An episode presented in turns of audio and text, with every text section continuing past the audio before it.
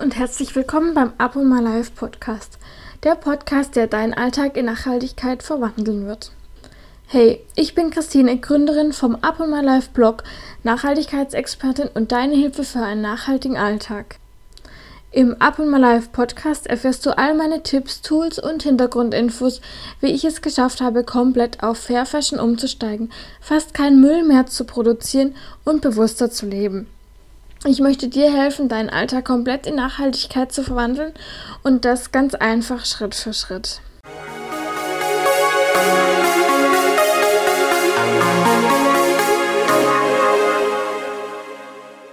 Heute geht es um das Thema Klimawandel und den Anstieg der Meeresspiegel. Alle reden vom Klimawandel und das ist gut so. Endlich wieder, müsste ich eigentlich schreiben. Ich kann mich noch sehr gut daran erinnern, wie 2007 der Film Eine unbequeme Wahrheit von Al Gore in den Kinos lief und die Zeitungen voll davon waren von Artikeln zum Thema Klimaschutz. Dann geriet das Thema irgendwie in Vergessenheit. Klar, hin und wieder hat man da, hier und da nochmal was gelesen zum Thema Klimaschutz, aber die Politik hat gefühlt eigentlich nichts Essentielles auf den Weg gebracht. Dann kam Fukushima und jetzt die Fridays for Future Demonstration. Immer wieder sind, ist das Thema Klimawandel wieder in der Presse gewesen. Ich hoffe, dass es dieses Mal länger in der Presse bleibt und diese, und diese Themen wieder mehr Bedeutung für uns gewinnen. Doch was genau bedeutet der Klimawandel und warum finde ich das so unglaublich wichtig? Warum schreibe ich einen Nachhaltigkeitsblog und spreche hier im Podcast über das Thema Nachhaltigkeit und eigentlich ja auch über den Klimawandel? Dazu erzähle ich dir heute mehr wie der Klimawandel funktioniert und warum CO2 so schlimm ist und was das Ganze mit unseren Meeren zu tun hat. Ich versuche dir jetzt im Folgenden den Klimawandel mal ganz einfach zu erklären. Die Lufthülle, die unsere Erde umgibt, nennt man Atmosphäre, das weißt du. Diese besteht zu 78% aus Stickstoff, zu 20% aus Sauerstoff, dann sind noch ein paar Edelgase dabei und eben aus 0,04% Treibhausgasen. Zu diesen Treibhausgasen gehören eben das Kohlenstoffdioxid, auch CO2 genannt, Ozon, Lachgas und Methan.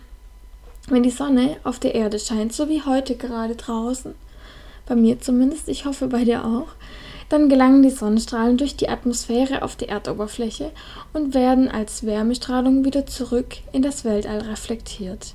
Dabei wird diese Rückstrahlung von den Treibhausgasen in unserer Atmosphäre daran gehindert, ins Weltall zurückzugelangen. Nicht alle Rückstrahlung gelangt ins Weltall zurück, aber die, die bei uns in der Atmosphäre hängen bleibt, die gelangt wieder als Wärmestrahlung auf die Erde zurück und unsere Erde wärmt sich dadurch auf. Also es gelangt auch nicht alle die Wärmestrahlung, die ins All gelangt, die Wärme dort verpufft quasi oder wenn alle diese Strahlung wieder unge ungehindert ins Weltall entweichen könnte, dann wäre das Klima, also wenn wir keine Treibhausgase hätten, dann wäre das Klima um 33 Grad kälter und uns gäbe es gar nicht. Die Treibhausgase nehmen also einen Teil der Rückstrahlung auf und strahlen sie wieder in verschiedene Richtungen zurück. Dadurch werden die Luftschichten darunter und die Erde erwärmt. Das ist der natürliche Treibhauseffekt. Die Gase, die dafür verantwortlich sind, auch dafür, dass wir leben, werden natürliche Treibhausgase genannt. Die Treibhausgase machen im Gegensatz zum Stickstoff und dem Sauerstoff in der Luft zwar nur einen winzigen Anteil aus, aber einen entscheidenden. Nur sie können die Wärmestrahlung aufnehmen und verhindern, dass sie eben zurück ins Weltall strahlt.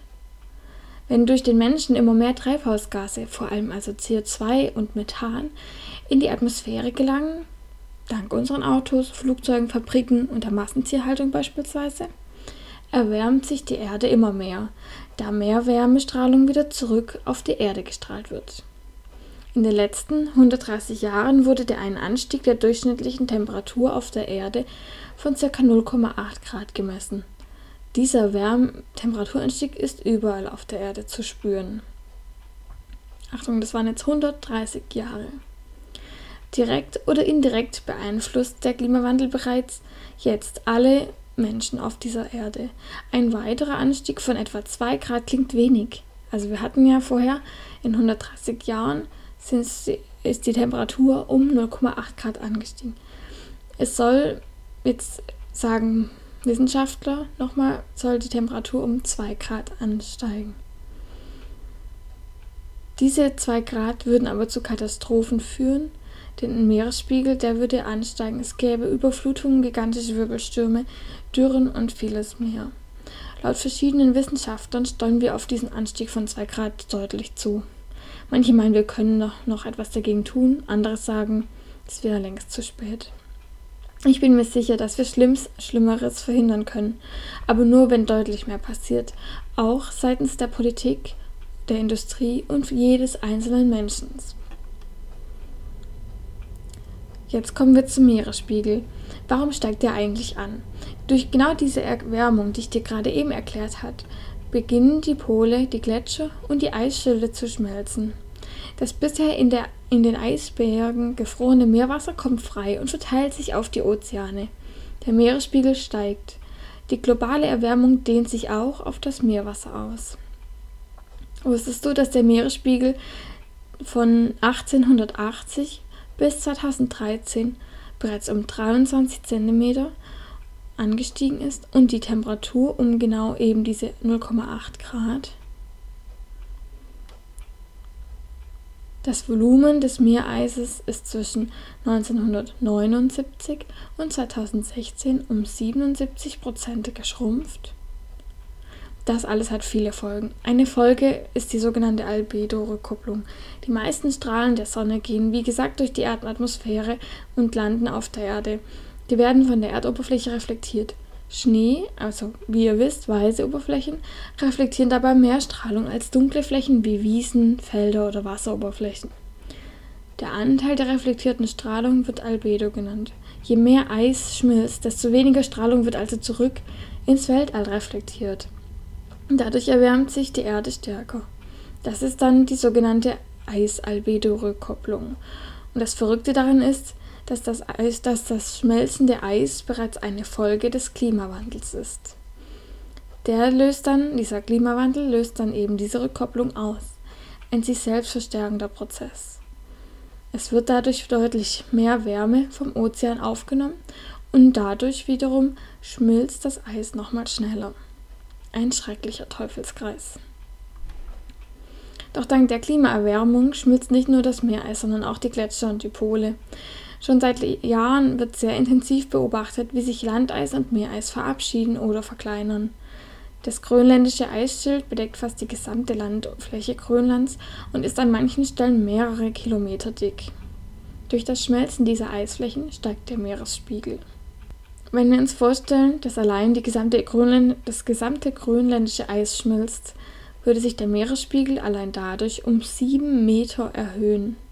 Bisher bewegen uns, wir uns zwar nur im Millimeterbereich, aber das ist schon schlimm genug.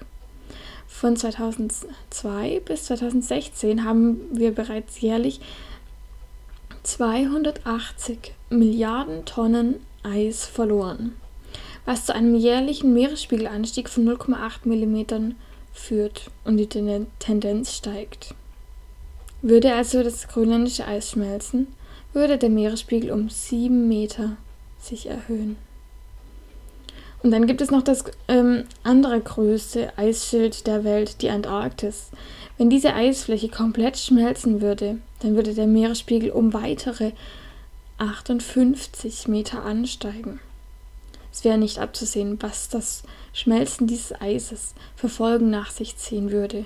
Denkt nur an die Inseln in Asien, die alle quasi auf Meeresspiegelniveau liegen, in Ozeanien die Inseln.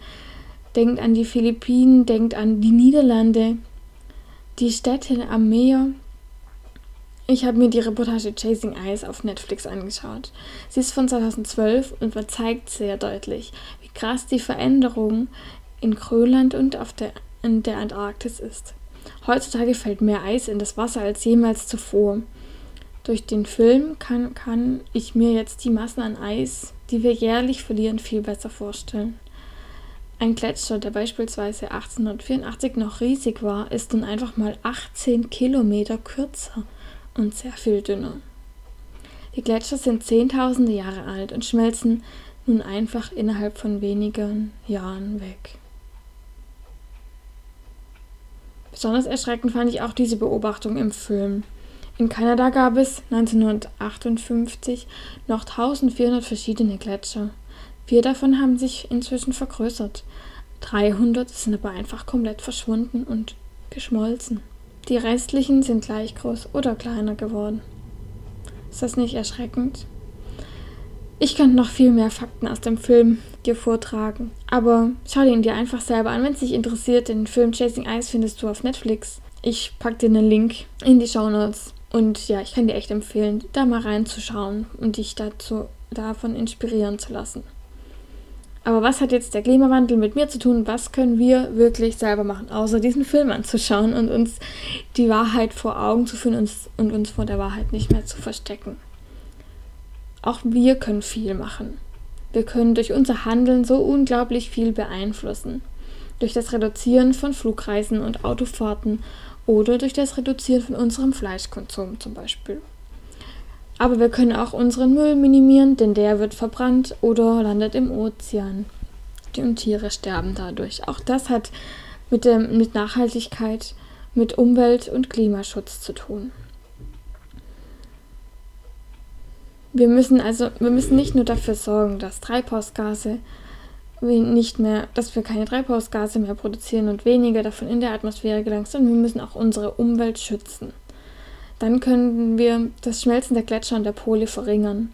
Wir können darauf hoffen, dass sich unser Klima doch nicht ganz so schnell verändert. Bist du dabei? Stellst du deinen Lifestyle, deine Alltagsgewohnheiten um auf Nachhaltigkeit? Du aktiv mit, die Erderwärmung zu minimieren? Ich würde mich riesig freuen. Und nicht nur ich, sondern auch die Umwelt. Deine Umwelt.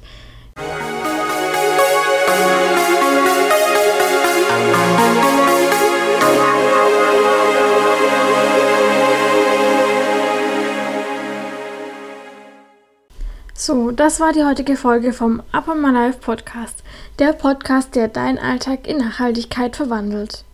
Ich hoffe, du hast heute wieder das eine oder andere Neue dazugelernt und bist motiviert, deinen Alltag einen Schritt mehr in Richtung Nachhaltigkeit zu verwandeln.